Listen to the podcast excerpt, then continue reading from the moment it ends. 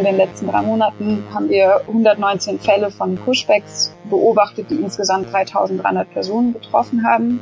Es sagt über das Europa, dass die Idee eines Europas als Ort von Menschenrechten einfach so nicht stimmt. Ich sehe tatsächlich viel Hoffnung wirklich in der solidarischen Mobilisierung und ich glaube, das muss wirklich aus einer Rebellion aus der Gesellschaft herauskommen, dass die Leute halt sagen, so es reicht, wir machen das nicht weiter mit.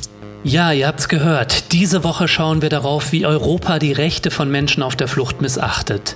Und damit hallo und herzlich willkommen zu eurem Dissens-Podcast. Danke, dass ihr eingeschaltet habt, denn dass an den Grenzen Europas es immer wieder zu illegalen Pushbacks kommt, dieser Skandal verdient mehr Aufmerksamkeit. Ich habe deshalb Mare Liberum eingeladen. Mare Liberum dokumentiert Pushbacks und andere Menschenrechtsverletzungen in der Ägäis, also zwischen der Türkei und Griechenland. Mit Jelka und Flo von Mare Liberum spreche ich darüber, wie sich die Abschottung der Europäischen Union in den letzten Jahren verschlimmert hat und was jeder von uns dagegen tun kann. Mein Name ist Lukas Andreka und das hier ist der Dissens Podcast.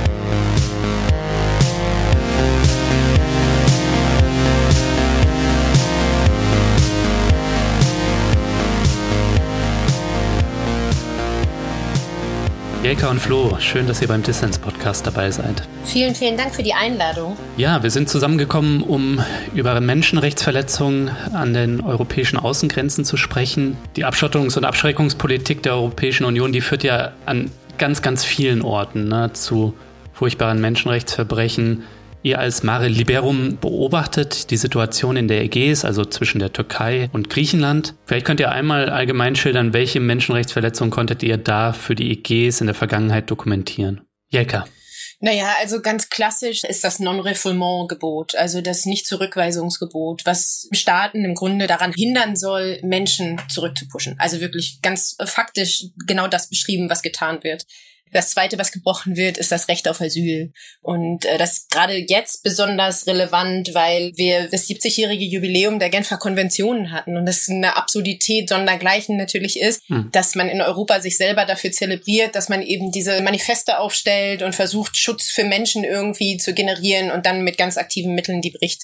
Dazu kommen dann aber die Seerechtsvorgaben, ne? Also dass ein Boot in Seenot gerettet werden muss. Und das ist, wenn man dann Pushback exekutiert, ist das das Gegenteil. Das geht dann aber weiter, ne? In den Camps gibt's dann irgendwie auch diese Rechte auch in den Genfer Konventionen verankert, das Recht auf Bildung, das Recht auf medizinische Versorgung und so weiter und so fort. Mhm. Da finden ganz, ganz viele sekundäre Rechtsbrüche dann statt, aber auf dem Wasser sind es vor allem das Asylrecht und das Non-Refoulement-Gebot.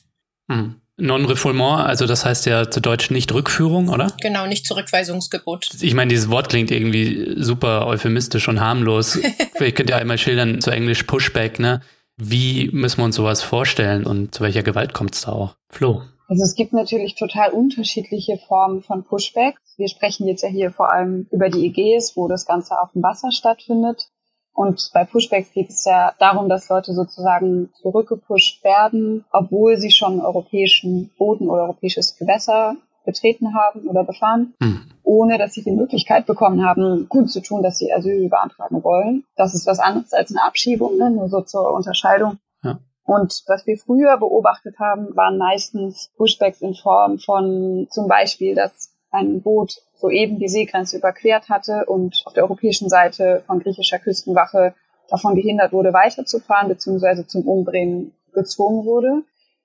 Das kann durch hohe Wellen produzieren mit dem viel größeren Küstenwachenboot geschehen. Das kann auch durch Wegabschneiden geschehen. Mhm. Was im letzten Jahr vor allem ganz offensichtlich wurde, ist, dass diese vorsichtigen Formen abgenommen haben und sehr, sehr offen, sehr gewaltvoll zurückgepusht wird. Das kann dann heißen, Maskierte machen Löcher in das Schlauchboot, neben dem Motor weg, nehmen das Benzin weg, machen das Boot der Geflüchteten seeuntauglich, was dann einfach bedeutet, dass sie in türkische Gewässer zurückdriften und dort von der türkischen Küstenwache dann meistens gerettet werden. Hm. Wir haben inzwischen aber auch mitbekommen, dass es Pushbacks gibt von Menschen, die bereits auf den griechischen Inseln angekommen waren, die dort von der Küstenwache aufgegriffen wurden und an Bord genommen wurden wieder und vom Boot der griechischen Küstenwache aus in einem Life Raft, das sind so Rettungsinseln, ausgesetzt wurden und das hat keinen Motor oder irgendwas, ne? man ist sozusagen völlig mittellos, hilflos dann auf dem Wasser und dass sie in diesen Booten dann zurückgedriftet sind in türkische Gewässer. Zurückgedriftet heißt das einfach durch natürliche Strömung oder werden die dann auch irgendwie, keine Ahnung, dann halt da ausgesetzt oder irgendwie dahin gezogen oder? Also die werden dann an der Grenze ausgesetzt und dann durch die Strömung weitergetrieben und dann irgendwann im Allgemeinen zum Glück immerhin von der türkischen Küstenwache gerettet. Ja. Also ich würde da kurz noch ergänzen, weil man muss halt sich wirklich vorstellen, dass die Leute, die anlanden, mittlerweile wirklich auch in bestimmte Unterkünfte gebracht werden, also in so, in so abgesperrte Gelände, um zurückgepusht zu werden. Also das ist nicht was, was ab und zu mal stattfindet, sondern das ist eine Strategie, dass die Menschen nach der Anlandung möglichst unsichtbar irgendwo untergebracht werden und dann in der nächsten Nacht dann auf dem Wasser wieder ausgesetzt zu werden. Danach wird dann immer häufiger behauptet, dass die Leute irgendwie auf dem Wasser gefunden wurden, aber es gibt eben auch diese Dokumentation darüber. Mhm. Es hm. gibt zum Beispiel so ein Bild von einem Mädchen, was ankommt und dann am nächsten Tag auf dem türkischen Küstenwachenboot von der Rettung quasi aufgenommen wurde. Also diese Fälle, die häufen sich immens. Und es gibt auch vereinzelte Fälle tatsächlich, dass Leute einfach ins Wasser zurückgeworfen werden. Ne? Also diese zurück auf Schlauchboote, so das ist so der Standardfall. Ähm, aber es gibt eben auch Sachen, wo Leute einfach nicht auf Life Raft, sondern zurück ins Wasser geschubst werden oder so. Und das sind dann die ganz harten Fälle. Das war mir jetzt noch nicht so bewusst, ne? Also von diesen Pushbacks auf der See, davon hat man es schon häufiger gelesen, aber dass auch wenn Leute schon auf einer griechischen Insel ankommen, ne, dass ihnen dann das Recht auf einen Asylantrag, mhm. dass dieses rechtsstaatliche Gebot, dass das so dreist und krass gebrochen wird und die Leute da in so einem Nichtort irgendwie untergebracht werden, bevor sie wieder gepushbackt werden. So, das äh, finde ich schon echt heftig. Ja, es ist sehr dramatisch. Also wir haben jetzt gerade auch auf der Mission wieder einen Fall mitbekommen äh, von einer Anlandung, bei der sich ein paar Menschen dann im Wald versteckt haben über drei Tage, mhm. um nicht von den Autoritäten gefunden zu werden.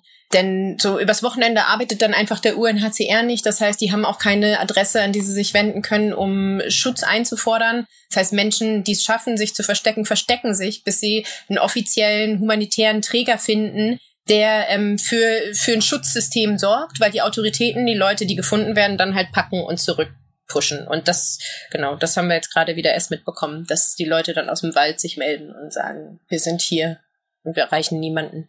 Ja, dass das alles keine Einzelfälle sind von irgendwie äh, durchgedrehten GrenzbeamtInnen oder so, das, sondern dass das ganze System hat, politisch gewollt ist und staatlich orchestriert, das ist jetzt deutlich genug geworden. Aber mich hätte trotzdem mal interessiert, wie viele Vorfälle könntet ihr denn jetzt zum Beispiel 2020, ne, das ist ja so das zurückliegende Jahr, wie viele Vorfälle von illegalen und gewaltvollen Pushbacks oder anderen Aktionen dieser Art konntet ihr denn da beobachten? Ja, also wir haben ja für das letzte Jahr ähm, einen Pushback-Report veröffentlicht. Da kann man diese Zahlen auch nochmal so ganz im Detail nachlesen. Dazu muss man sagen, dass die Quellenlage natürlich etwas zweifelhaft ist, weil es eben versucht wird, möglichst zu vertuschen und wir uns dann darauf auf unterschiedliche Quellen beziehen. Es gibt Veröffentlichungen vom Alarmfond dazu, vom Eugene Boat Report dazu. Zum Teil haben wir auch direkte Informationen von Leuten und wir gucken auch immer auf die Seite der türkischen Küstenwache, obwohl das natürlich eine Quelle ist, die ein bisschen mit Vorsicht zu genießen ist, weil dass die türkische Küstenwache über Pushbacks spricht, ist auch natürlich politisch gewollt von türkischer Seite und so weiter. Also ist, glaube ich, mit Vorsicht zu genießen. Aber wir beziehen uns eben auf unterschiedliche Quellen. Wir haben 2020 die Pushbacks von insgesamt 9000 Personen dokumentiert, nur in der Ägäis. Mhm. Und das schließt dann alle verschiedenen Formen von Pushbacks ein. Und zu diesem Jahr kann ich noch mal kurz eine aktuelle Zahl sagen. Also jetzt zwischen April und Juni, also in den letzten drei Monaten, haben wir 119 Fälle von Pushbacks beobachtet, die insgesamt 3300 Personen betroffen haben. Im Vergleich dazu gab es im gleichen Zeitraum 400 äh, Ankünfte, also 400 Personen, die angekommen sind, wo man halt sieht, ne, in welchem Verhältnis das zueinander steht und wie schwierig es geworden ist, auf der Insel anzukommen. Jelka, du bist jetzt gerade von einer Mission aus der Ägäis zurückgekehrt. Was hast du da erlebt? Genau, ich bin äh, gerade zurückgekehrt. Ich bin aber tatsächlich auch noch auf Lesbos hm. und wir waren drei Wochen unterwegs. Wir sind gestartet in Lesbos und haben einen Trip runtergemacht mit dem neuen Boot, was Mare sich angeschafft hat und sind runtergefahren vorbei an Chios bis nach Samos und dann wieder zurück über Chios zurück hoch, um zu gucken, wie sich das machen lässt für uns. Zum einen mit dem neuen Asset und zum anderen auch, um Kontakte auf den Inseln zu knüpfen und zu sehen, wie die Situation auf den Inseln ist. Ihr habt mir im Vorgespräch geschildert, dass ihr auch von den Behörden äh, kriminalisiert werdet, dass euch es schwierig gemacht wird, in die tatsächlich Grenzregionen zu kommen, an die Grenzstreifen, um dort Menschenrechtsverletzungen zu dokumentieren. Kannst du das einmal schildern, wie sich das jetzt auf eure aktuelle Mission oder die zurückliegende ausgewirkt hat? Also wir wurden relativ häufig auf dem Wasser wirklich auch angehalten und kontrolliert. Zum Teil sind mit Waffen auf uns gerichtete vermummte Beamte von den Küstenwachen zu uns an Bord gekommen, haben geschaut, ob wir Leute an Bord haben, zusätzlich zur Crew haben unsere Personalien immer wieder dokumentiert, haben geguckt, ob auf dem Schiff irgendwas nicht in Ordnung ist. Dieses Spannungsverhältnis, das war auf jeden Fall da und das spielt so ein bisschen dieses Kriminalisierungsmomentum rein, dass diese wiederholten Kontrollen einem das Gefühl geben, okay, da wird ein besonderer Fokus schon drauf gelegt, wer man ist und wie man sich bewegt. Ja, danke, Jelka. Flo, ich weiß ja, dass du in Deutschland sitzt und von hier aus die Missionen von Mare Liberum unterstützt. Vielleicht kannst du aus deiner Perspektive mal schildern, wie sich diese Kriminalisierung in den letzten Jahren verschärft hat. Und es kommt ja hinzu, wir haben es jetzt zuletzt erlebt in Griechenland, dass es auch Übergriffe von der Bevölkerung gab, organisiert zum Teil von ja faschistischen Gruppierungen oder Einzelpersonen. Genau, vielleicht kannst du einmal schildern, wie aus deiner Sicht diese Kriminalisierung und dieser Rechtsruck eure Arbeit schwerer machen.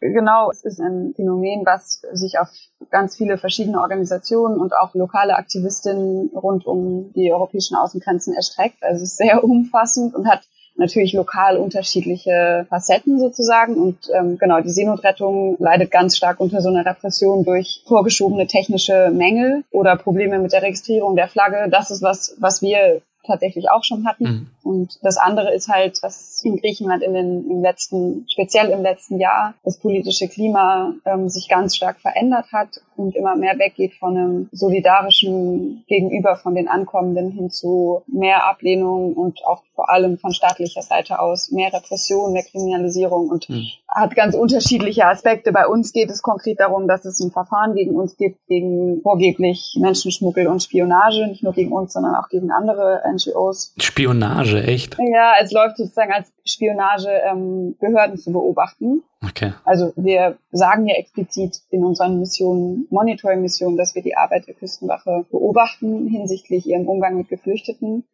Und das ist keine Spionage, denn wir spionieren sie ja nicht aus, wir beobachten sozusagen ihre Menschenrechtskonformität. Im letzten Jahr, unsere eigene Crew musste erfahren, wie ähm, von den Locals in einem Moment, in dem so der Rechts Trend so einen ganz starken Aufwind bekommen hat, auch auf der Insel, wie wir da auch von Locals halt angefeindet wurden und auf unserem Schiff bedroht wurden und mhm. dann im gleichen Jahr sozusagen auch die Repression der, der Behörden immer mehr zugenommen hat und wir dann im September auch durchsucht wurden im Rahmen dieses Verfahrens. Also es ist so sehr sichtbar, dass die Kriminalisierung zunimmt. Das ist so ganz konkret bei uns, aber auch so insgesamt auf der Insel kann man halt total sehen, wie auch schon jemand, der zufällig bei einer Ankunft von einem geflüchteten Boot anwesend ist, halt direkt auch den Vorwurf kriegt, Beihilfe zum Schmuggel zu leisten. Also schon so kleine Sachen ganz stark kriminalisiert werden. Dadurch natürlich auch die Angst steigt, sowas zu machen und das ja genau auch das Ziel ist. Und das geht halt so zusammen auch mit ähm, der Kriminalisierung von Migration selbst, ne? dass auch die Menschen selbst, die überfahren, ähm, immer mehr nicht nur den Pushbacks ausgesetzt werden, sondern auch wenn sie ankommen, kriminalisiert werden, Verfahren gegen die vorgeblichen Fahrer angestrengt werden und so weiter. Ja. Seht ihr beiden eigentlich möglicherweise einen Punkt in der Zukunft, wo das sich noch so krass verschlimmert, ähm, diese Form der Kriminalisierung, dass es verunmöglicht wird, überhaupt noch zu beobachten, was natürlich nicht gut sein kann, aber also die Tendenz geht ja auf jeden Fall dahin, aber auch nicht erst seit gestern, sondern schon seit 2018. Ne? Das fing halt an mit der Festsetzung von allen NGO-Schiffen auf Malta. Also diese Ansätze, die fühlen sich immer so an, als würde sich das in diesem Moment eskalieren, aber das ist eine langfristige Strategie, die schon auch lange passiert. Mhm. Und bisher hat das nicht dazu geführt, dass sich die solidarische Bewegung verkleinert, sondern eher umgekehrt. Also wir sehen tendenziell eher eine Zunahme von solidarischem Ausdruck, zum einen irgendwie in der Zivilbevölkerung durch weiß ich nicht, ne, durch Bewegungen wie die Seebrücke oder neue Organisationen, die sich gründen. Wir sehen halt schon auch natürlich bei uns intern, dass wir da immer wieder drüber reden müssen, aber dass die Bereitschaft natürlich unglaublich groß ist, das weiterzumachen. Und am Ende des Tages muss man eben, glaube ich, auch dazu sagen, dass diese ganzen Prozesse, ob jetzt beobachtende Organisationen oder kriminalisierte SeenotretterInnen, dass wir alle Fälle im Grunde vor Gericht gewinnen, weil wir ja nichts Illegales tun, sondern weil wir ganz legal das beobachten, was rechtswidrig ist. Mhm. Das gibt so ein bisschen Hoffnung auch, dass das nicht gebrochen werden kann und dass wir da weiterhin stabil arbeiten können.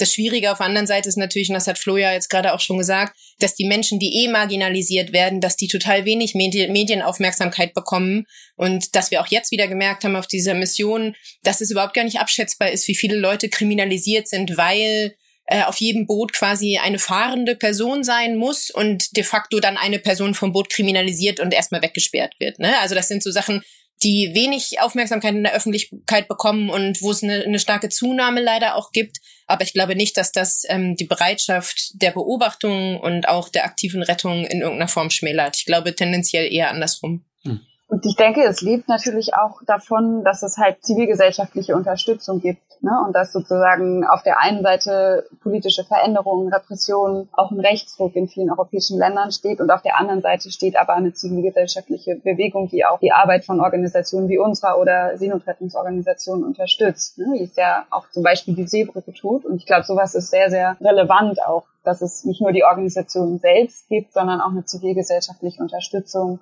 Hm. Lasst uns einmal über eure Aufgaben bei Mare sprechen. Ähm, seit wann gibt's denn Mare Liberum? Ist es Liberum oder Liberum? Ha, wichtige Frage. Da gibt es unterschiedliche Ansichten drüber. ich habe auch ganz viele Leute auf den Inseln getroffen, die alle nicht wussten, wie es heißt. Ich glaube, das ist eine total gute Frage. Tatsächlich sind wir uns auch innerhalb der Organisation uneinig. Ich glaube, manche Leute sagen das eine und manche das andere. Ich sage auch Mare Liberum, aber ich würde sagen, beides ist in Ordnung. Okay, ich habe mich für einen kurzen Moment nämlich ganz blöd gefühlt, aber dann kann ich weiterhin Liberum betonen. Äh, aber jetzt habe ich von der wichtigen Frage, dem eigentlichen Thema abgelenkt. Ähm, sorry sorry dafür. Ja, seit wann gibt's Mare Liberum und was ist das Ziel der Organisation? Genau, Mare Liberum gibt es seit 2018. Damals hat die Organisation begonnen mit dem einen Boot, das jetzt die Mare Liberum 1 ist. Hm. Und ähm, wir sind so, würde ich sagen, erstmal irgendwie politisch, konfessionell und so weiter unabhängig und finanzieren uns aus Spenden und haben inzwischen zwei Schiffe, habe ich ja gerade schon kurz gesagt. Die eine gibt es seit Anfang an und die ist sozusagen der, der Ursprung der Organisation auch, die Old Lady, die Mare Liberum. Old Lady. Die Old Lady sagen wir gerne, genau. Das ist mhm. ein, ein Schiffskutter, der über 100 Jahre alt ist, also ein altes Stahlboot. Und ähm, mit der haben wir dann begonnen, Monitoring-Missionen durchzuführen. Das kann man sich dann so vorstellen, dass wir da ankern oder hin und her fahren, also patrouillieren und beobachten, beobachten, was um uns herum passiert. Da sieht man dann Küstenwache und Frontex und auch die NATO hat da ja auch einen Einsatz und wir kriegen dann mit, wenn es eine Überfahrt gibt, wie die Behörden reagieren, was genau passiert und dokumentieren das. Hm. Wo einerseits die Idee ist, dass natürlich Dinge dokumentiert werden, wenn es Menschenrechtsverletzungen gibt und andererseits aber auch, dass durch unsere An und durch unsere sichtbare Anwesenheit die Situation verändert, weil in dem Moment, wo offensichtlich wir vor Ort sind, nicht mehr ungestört von den Behörden operiert werden kann, in dem Sinne, dass wir davon ausgehen, dass wenn wir da sind, weniger Menschenrechtsverletzungen stattfinden. Das lässt sich jetzt natürlich nicht messen, weil wir ja nicht wissen, was passiert wäre, wenn wir nicht da gewesen wären. Aber das ist sozusagen die, die Grundidee. Mhm. Mir ist gerade aufgefallen, dass ich deine Frage nach den Zielen noch gar nicht beantwortet habe. ja, gerne. Revolution. Genau. ja, also ich würde tatsächlich sagen, langfristig sind unsere Ziele erstmal die Schaffung von sicheren Fluchtrouten, aber langfristig offene Grenzen und die Bekämpfung von Fluchtursachen, wo ich glaube, das lässt sich nie getrennt voneinander sehen, dass es halt nicht nur um offene Grenzen gehen kann, sondern auch darum gehen muss, warum Menschen eigentlich fliehen und wo die Ursachen für Flucht herkommen und inwiefern in die Ursachen für die Flucht auch wieder die Politik der EU verantwortlich ist. Hm. Natürlich unmittelbar geht es ganz stark auch darum, Menschenrechte zu stärken und Solidarität zu stärken und den Druck auf die Verantwortlichen für Menschenrechtsverletzungen zu erhöhen, dass sie aufhören. Das wären so ein bisschen die kurzfristigeren Ziele. Mhm. Der Kapitalismus und die Nationalstaaten lassen sich ja nicht von heute auf morgen. Leider nein. das wäre schön. Step by Step, Leute, ne? Ja, da dann irgendwie muss man immer wieder auch ganz klar sagen, was das hierarchische Gefälle so gegenüber der südlichen Hemisphäre halt bedeutet, ne? Und dass die logische Konsequenz davon, dass wir halt alle zu Spottpreisen Tomaten und Kaffee halt irgendwie tagtäglich konsumieren und nicht drüber nachdenken. Wir müssen jetzt nicht mal über Avocados reden. das sind halt alles so diese Sachen, die halt irgendwie so da so raus reduziert werden und die Gespräche müssen halt einfach klar klarer und präsenter geführt werden, auch in der Form der Selbstreflexion, so des eigenen Konsums und sowas. So Leute, ihr müsst jetzt eine Kleinigkeit über euch selbst erzählen. Was macht ihr eigentlich, wenn ihr wegen der schlechten Situation den Kopf mal wieder in den Sand stecken wollt? Und wie seid ihr eigentlich dazu gekommen, euch für Geflüchtetenrechte zu engagieren? Jelka. Ja, Kopf in den Sand äh, ist ein ganz gutes Stichwort. Ich glaube, um das einmal kurz von hinten aufzuziehen, tatsächlich ist die Aktivität, also der Aktivismus für Menschenrechte ein total guter Katalysator für den Frust. Also das ist natürlich total energiezehrend, aber auch energiegebend, dass man das Gefühl hat, manchmal kann man doch Impulse setzen oder kann was verändern. Und das, ähm, das gibt so einen inneren Aufschwung. Hm. Wie ich dazu gekommen bin, ist total schwierig, glaube ich, für mich zu, zu kontextualisieren. Also ich komme aus Berlin-Kreuzberg und bin aufgewachsen in einer Nachbarschaft, in der die Wohnungen von Freunden, befreundeten Familien nachts durchsucht wurden auf illegal ähm, untergebrachte Menschen und so weiter. Das heißt, die Kriminalisierung von Menschen durch nationale Zugehörigkeiten ist für mich irgendwie ein Thema oder war für mich immer präsent, seit ich ein Kind bin. Und ich glaube, es war dann wirklich tatsächlich auch 2014, 2015, dass ich gemerkt habe, so, okay, ich muss in diesem Bereich aktiver werden. Ja, Flo, du darfst dich kurz vorstellen.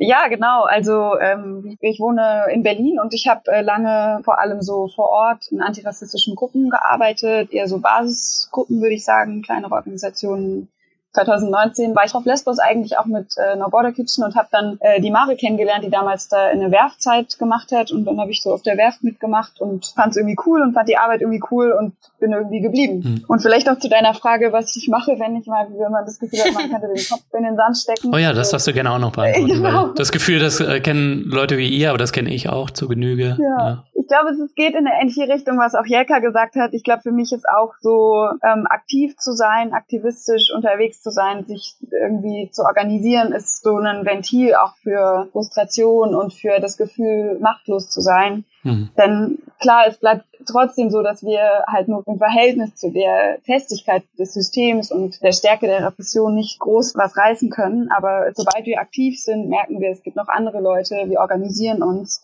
Es gibt andere tolle Leute, die Sachen machen. Es gibt kleine Erfolge. Man trifft auch People on the Move, deren Kämpfe wir kennenlernen können und deren e- Energie und deren Wunsch, das zu schaffen, auch mich inspiriert, irgendwie weiterhin solidarische Arbeit zu machen. Und ich glaube, das gibt so ganz stark das Gefühl, wir machen was, was einen Sinn hat und was irgendwie, wenn es auch nicht gerade die großen Veränderungen bewirkt, so doch im Kleinen und im Mittelgroßen vielleicht Dinge ein bisschen besser macht.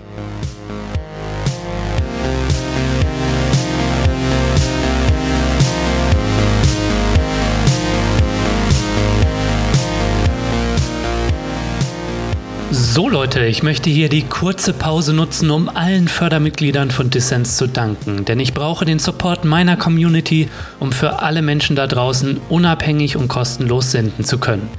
Ja Leute, wenn ihr das jetzt hört, dann fühlt euch heftig gedrückt von mir. Danke euch für euren Support. Wenn dir dieser Podcast gefällt und du noch nicht dabei bist, dann werde doch jetzt Fördermitglied. Mitmachen kannst du schon ab 2 Euro im Monat und du machst Dissens damit nicht nur möglich, nein, es winken auch Goodies und du hast jede Woche die Chance auf coole Gewinne. Was es dieses Mal zu gewinnen gibt und wie du mitmachen kannst, das erfährst du in den Show Notes und auf dissenspodcast.de.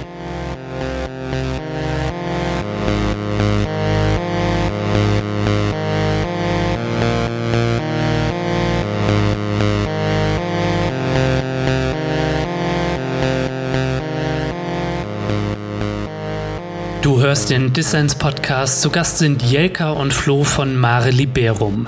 Was mich noch interessiert hätte, ähm, Jelka und Flo, ist, welche Rolle spielt eigentlich die europäische Grenzpolizei Frontex? Ne? Also, wir haben jetzt schon viel über die griechische Küstenwache gesprochen, die logischerweise dort patrouilliert und involviert ist in Pushbacks.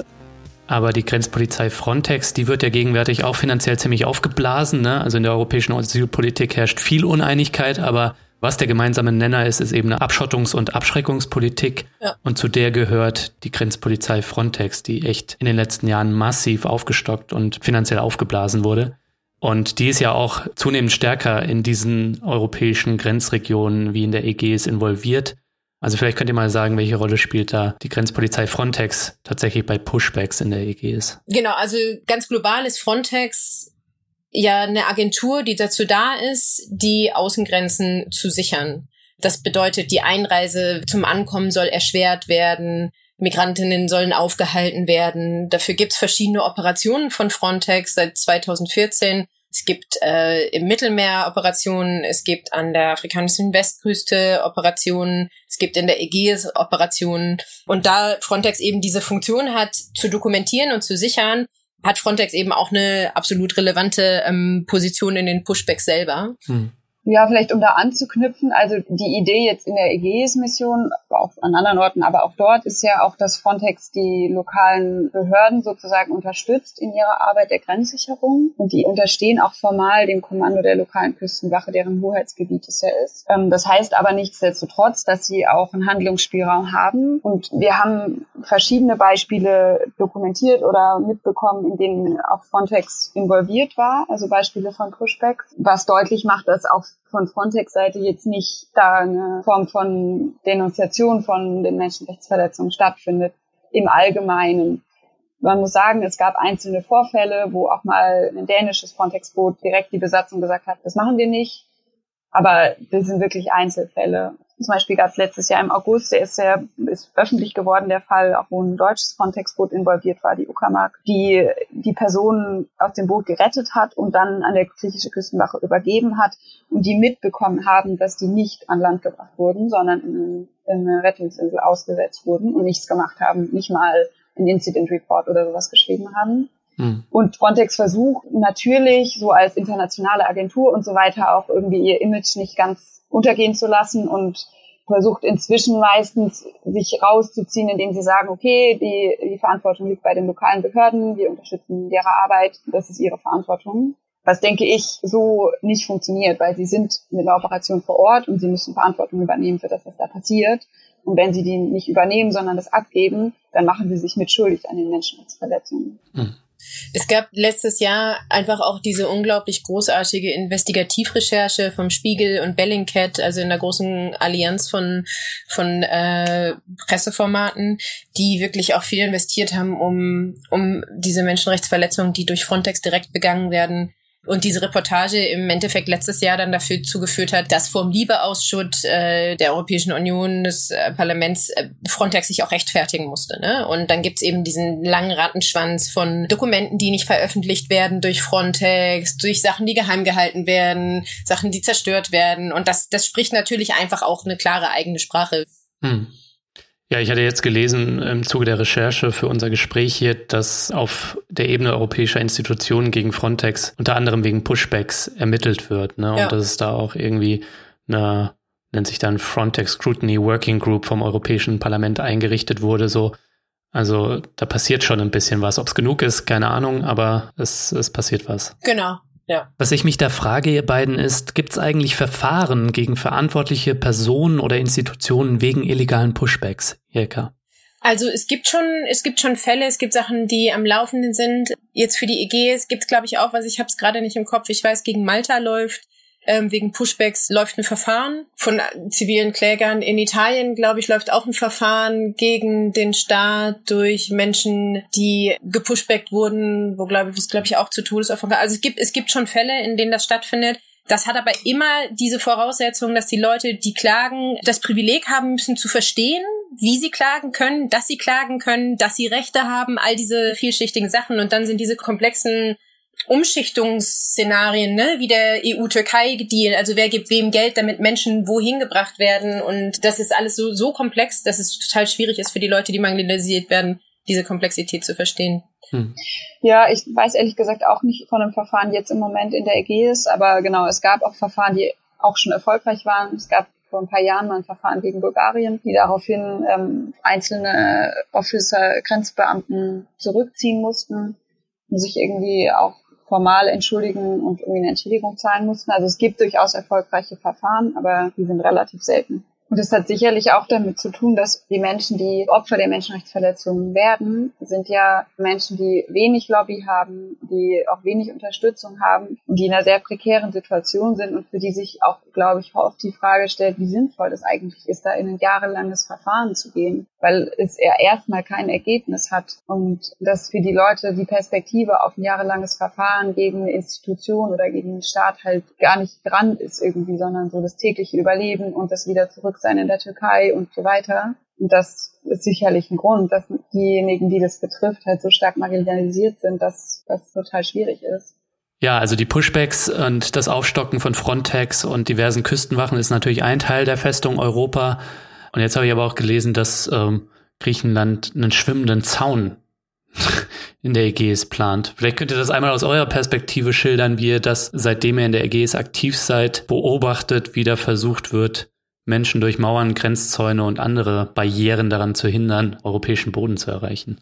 Also genauso an der griechisch-türkischen Grenze. Ich meine, es gibt ja einen Zaun am Evros, ne? Da gibt's ja schon seit einiger Zeit jetzt einen Zaun. Und in der Ägäis, weil es halt eine Seegrenze ist, ging es viele Jahre jetzt vor allem darum, halt die Präsenz von Booten aufzustocken, die Präsenz von auch Frontex, aber auch Küstenwache an den Küsten, direkt auf den Inseln aufzustocken. Es geht aber auch immer darum, dass die Türkei ja auch äh, Mittel dafür bekommt, von der EU die Grenze auf ihrer Seite zu sichern, ne, Externalisierung und dass das Losfahren an der türkischen Küste schon erschwert wird. Mhm tatsächlich genau die Pläne mit den schwimmenden Zäunen, die gibt's schon länger. Es gab schon im letzten Jahr, Anfang letzten Jahres gab es immer wieder Medienberichte über diese Planungen. Es gibt immer wieder welche. Bisher ist noch nichts passiert, aber man muss sich das mal auf der Zunge zergehen lassen. Die Idee überhaupt eines schwimmenden Zaunes über Kilometer ist sowas von absurd, auch wenn sie es bisher nicht umgesetzt haben. Aber allein diese Idee zeigt, wie weit die Gedanken gekommen sind. So. Ja. Also wenn Donald Trump sowas liest, dann kriegt er einen Ständer, oder? Mit Sicherheit. Der ist halt leider nicht der Einzige, ne? Wir haben ja genauso viele problematische Kandidaten bei uns. Also wenn man sich überlegt, wie Horst Seehofer vor zwei Jahren war das, glaube ich. Wann ist er 69 geworden? Irgendwie vor zwei Jahren oder drei Jahren. Wie er sich so ins Fäustchen lacht, als er sagt, zu seinem 69. Geburtstag werden 69 Menschen abgeschoben. Wir leben in einer Welt, in der Politiker sowas sagen dürfen. Ja, das ist halt irgendwie so diese Bizarrheit. Da wehrt sich dann keiner gegen. Das wird halt einfach so hingenommen. Mhm. Das betrifft aber auch zum Beispiel, das fällt mir jetzt gerade dazu ein, auch die Camps, ne? Dafür stellt die EU, glaube ich, hat letztes Jahr 155 Millionen und dieses Jahr nochmal 140 Millionen zur Verfügung, um Camps einzurichten, in denen die Leute direkt auch aufgeteilt werden in sofort abschieben und so weiter. Im Grunde sind alle Maßnahmen, die initiiert werden von einer europäischen Institution, Teile dieser Externalisierung, die Leute so, so bald wie es geht irgendwie rauszuhaben, gar nicht reinzulassen. Ja. Das bringt mich zu der Frage, ne, wo du schon sagtest, irgendwie man muss vor die eigene Tür schauen und gucken, was passiert, ne? Was sagt denn der Umgang mit Schutzsuchenden an Europas Außengrenzen, den ihr in der Ägäis dokumentiert? Was sagt das über dieses Europa und vielleicht auch über jeden von uns hier aus? Es sagt über das Europa, dass die Menschenrechtslage ziemlich, ziemlich schlecht ist und dass die Idee eines Europas als Ort von Menschenrechten und von Gerechtigkeit und Wohlstand und so weiter einfach so nicht stimmt, sondern dass es ein Bild ist, was zelebriert wird, was immer irgendwie sich selbst wieder erzählt wird und so weiter, aber was faktisch einfach nicht stimmt. Und das stimmt nicht an den Außengrenzen, aber es stimmt auch nicht im Land. Denn der Rassismus bezieht sich ja nicht nur auf Außengrenzen, sondern der bezieht sich auch auf die Situation von Migrantinnen und People of Color in Deutschland. Und die Diskriminierung, die Menschen erfahren, geht ja auch weiter. Ne? Die geht weiter in den Lagern, in den Ankommensländern, die geht aber auch weiter für in der Situation, wie Menschen hier in Deutschland leben. Ja, also ich glaube, Europa gefällt sich total gut als so in dieser Vision des altruistischen Konglomerats von Staaten. Und ja, wie Flo schon sagt, die Realität zeigt halt was total Gegenteiliges. Also die Diskriminierung von Menschen in jeglicher Form bei der Wohnungssuche, auf dem Arbeitsmarkt, die ist ja so immens, die ist so etabliert in der Gesellschaft, dass es halt genau das, was wir ja vorher auch schon hatten, dass es halt schon relativ einfach ist, nach außen zu schauen, weil da viel aktive, direkte Gewalt stattfindet aber intern unglaublich viel Arbeit notwendig ist, um diese Stereotypen und dieses, wie man auch sagt, Othering, ja, dieses Ausschließen von Menschen aufgrund von Diversität, um dem mal beizukommen. Also da haben wir wirklich ganz schön viel Arbeit vor uns. Mhm. So, da sehen wir schöne Entwicklungen in den letzten zwei, drei Jahren, muss man schon sagen. Jetzt gerade so die feministische Bewegung und die Black Lives Matter Bewegung auch in Deutschland, sie haben schöne Zeichen setzen können. Aber das, auch die Seebrücke natürlich, aber das ist eben auch nur ein Anfang. Dieses so auf die Straße gehen und zusammen stark sein ist ein total wichtiger aktiver Ausdruck, aber dem müssen eben auch dann Taten folgen. Und das ist halt eine große Herausforderung in Europa, dass Menschen eben nicht nur reden, sondern eben tatsächlich dann aktiv Solidarität praktizieren.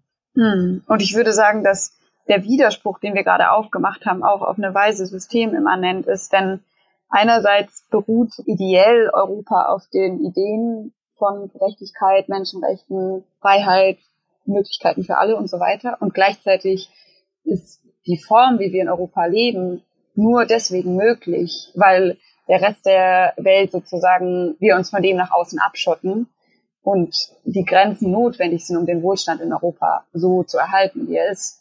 Und das führt uns wieder dahin, dass wenn sich was daran ändern muss, dann muss sich eigentlich viel mehr ändern als nur die Grenze selbst. Ja, wir haben jetzt schon über die furchtbare Situation in der Ägäis und an anderen europäischen Außengrenzen gesprochen, ähm, aber auch über das Potenzial, ne, was sich vor allem in der solidarischen Zivilgesellschaft zeigt, in Organisationen wie Mare Liberum, aber auch vielen anderen Initiativen hierzulande, zum Beispiel die Seebrücke-Initiative. Ne? Da stellt sich mir so die Frage mit Blick auf die Zukunft und vielleicht eure Hoffnungen, sage ich mal so, ne? Wie stellt ihr euch einen Weg zu einem solidarischen Wandel in der europäischen Migrationspolitik vor? Also sagen wir mal so, für mich ist es relativ schwierig, da einen konkreten Punkt zu finden, weil natürlich diese, die politische Landschaft für mich als jemand, der sehr aktiv ist in diesen Bereichen, absolut frustrierend ist. Und ich auch nicht immer da eine, eine klare Perspektive sehe. Ich sehe tatsächlich viel Hoffnung wirklich in der solidarischen Mobilisierung und in der Bewegung von innen heraus. Also ich glaube nicht, dass durch politische Initiation, durch Parteipolitik hier für Impulse gesetzt werden können. Ich glaube, das muss wirklich aus einer Rebellion aus der Gesellschaft herauskommen, dass die Leute halt sagen, so es reicht, wir machen das nicht weiter mit und so sich fundamental was verändert. Mhm. Und für mich im Moment ist das so die einzig wirklich greifbare Vision, die ich habe. Denn ich glaube, so wirklich auf, auf parteipolitischer Ebene, wenn man sich die europäische Landschaft anguckt, sieht das nirgendwo so aus, als würde es eine, eine klare Entwicklung in eine solidarische Richtung gehen. Auf der anderen Seite gibt's eben dann doch wieder so, so kleine Projekte, wie zum Beispiel auch von der Seebrücke ursprünglich mal oder vom transnationalen solidarischen Netzwerk initiiert, gibt's das From the Sea to the Cities Projekt, das sich jetzt gerade in Palermo getroffen hat, zu dem BürgermeisterInnen von verschiedenen Ländern gekommen sind, also unter anderem aus Italien und Deutschland und zusammenkommen und sich treffen und darüber konferieren, was für Lösungsansätze gefunden werden müssen, um die Bewegungsfreiheit oder auch die Sekundärbewegung auf europäischem Grund zu ähm, gewährleisten. Also es gibt diese kleinen Ansätze überall, mhm. aber die kommen halt aus der Zivilbevölkerung und die kommen daraus, dass sich immer mehr Leute dem anschließen und sich wehren. Und so in Gesprächen mit Menschen, die nicht aktiv sind, fragen immer alle, was man tun kann, was man tun kann. Und ich glaube, da ist so ein bisschen, liegt so ein bisschen der Kern begraben, dass die Leute wirklich aufhören müssen, diese Frage zu stellen, sondern einfach darüber reden müssen und protestieren müssen, wenn Sachen passieren, die nicht in Ordnung sind. Danke, Flo. Ja, ich glaube, es geht in eine ganz ähnliche Richtung wie das, was Jelka gerade schon gesagt hat. Ich denke, die Situation, die wir haben, begründet ja darauf, dass ähm, politische Entscheidungen getroffen wurden und werden, die dazu führen, dass es so ist, wie es ist. Und die politischen Entscheidungen werden natürlich von politischen Verantwortlichen getragen, aber die sind ja auch irgendwie dahin gekommen, wo sie sind. Und ich glaube auch nicht wirklich daran, dass es einen großen Unterschied macht, welche von den großen Parteien in Deutschland regieren oder in Europa, obwohl man natürlich sagen muss, dass der Rechtsdruck alles noch schlimmer macht, natürlich. Ich glaube, dass sich nur dann wirklich was verändert, wenn es eine große zivilgesellschaftliche Bewegung gibt, die auch Druck ausübt auf die politischen Verantwortlichen, dass sich was verändern muss. Und ich glaube, es gibt im Moment irgendwie beides. Ne? Es gibt irgendwie eine Erstarkung der Rechten in Europa und das macht uns Angst und das macht Dinge noch schlimmer. Und gleichzeitig gibt es aber auch eine solidarische Bewegung, die auch, auch nicht klein ist und die vielleicht einfach noch weiter suchen muss nach Möglichkeiten, auch politische Relevanz zu erlangen und die darüber hinaus, dass viel dokumentiert wird, auch noch weiter suchen muss, wie können wir eigentlich politische Einflussnahme gewinnen. Und das hat viel damit zu tun, wie viele wir sind, aber ich glaube auch, wie geschickt wir sind. Und ich glaube, dass oft auch in ganz kleinen Dingen schon ganz viel Veränderung steckt. Die liegen natürlich nicht auf großen politischen Ebenen, aber die sind auch total relevant. Und ich male mir aus, dass ein anderes Europa auch schon da ist, aber die politischen Verantwortlichen halt noch zu fest im Sattel sitzen, als dass wir die großen Veränderungen schaffen. Ja, ein anderes Europa ist schon da und wir müssen ihm nur noch zu einer Mehrheit verschaffen. Schöne Abschlussworte, Jelka und Flo. Ich danke euch vielmals, dass ihr euch die Zeit genommen habt und hier bei mir im Dissens Podcast wart. Danke. Ja, vielen Dank dir.